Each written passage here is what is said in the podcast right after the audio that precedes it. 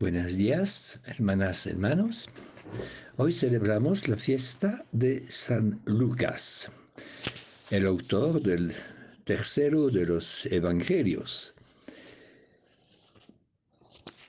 El evangelio de San Lucas es el evangelio de la ternura y de la misericordia. Basta recordar algunos textos propios a San Lucas. El hijo prodigo, el buen samaritano, saqueo.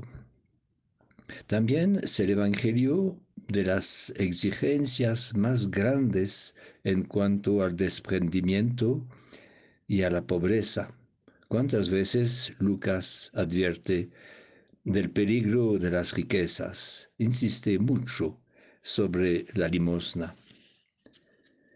Es el Evangelio de la oración, primero de la oración de Jesús. San Lucas es el único que nos muestra a Jesús en oración en el momento del bautismo, en el desierto, antes de elegir a los doce, en el momento de la transfiguración.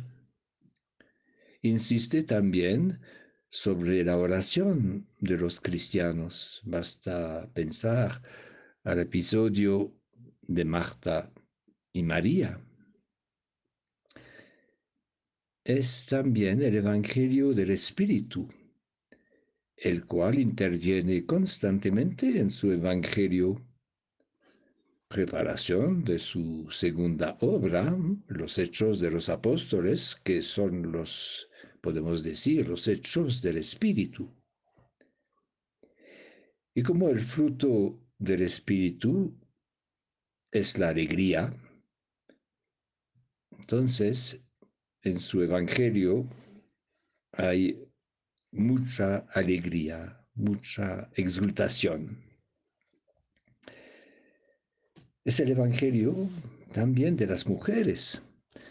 San Lucas es el único que nos permite conocer su presencia constante al lado de Jesús, el rol de estas mujeres. Sobre todo Lucas nos ha dejado un retrato maravilloso de María, que no nos cansamos de meditar y admirar. Y por fin es el Evangelio misionero que se prolonga en la expansión extraordinaria de la buena noticia y la apertura a los paganos, pero al universo entero en los hechos de los apóstoles.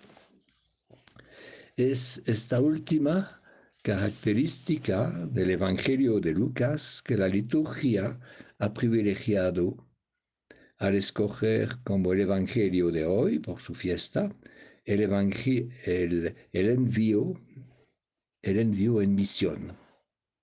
El Señor designó a otros setenta y dos. Jesús designó, eligió a setenta y dos, número simbólico que significa en la Biblia la universalidad. Cada uno cada una de nosotros, como discípulos de Jesús, somos elegidos, designados y enviados por Él.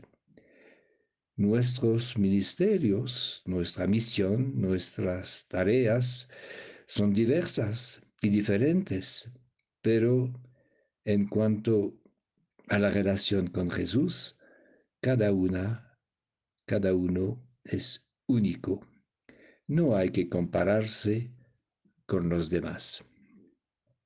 El hecho de ser elegido y enviado personalmente por Jesús nos obliga a reflexionar con, seriedad y a preguntarnos, ¿qué Jesús está esperando de mí? ¿Está esperando de mi vida? ¿Qué está esperando de mí hoy? Señor, ¿a dónde? ¿A quiénes tú quieres enviarme hoy?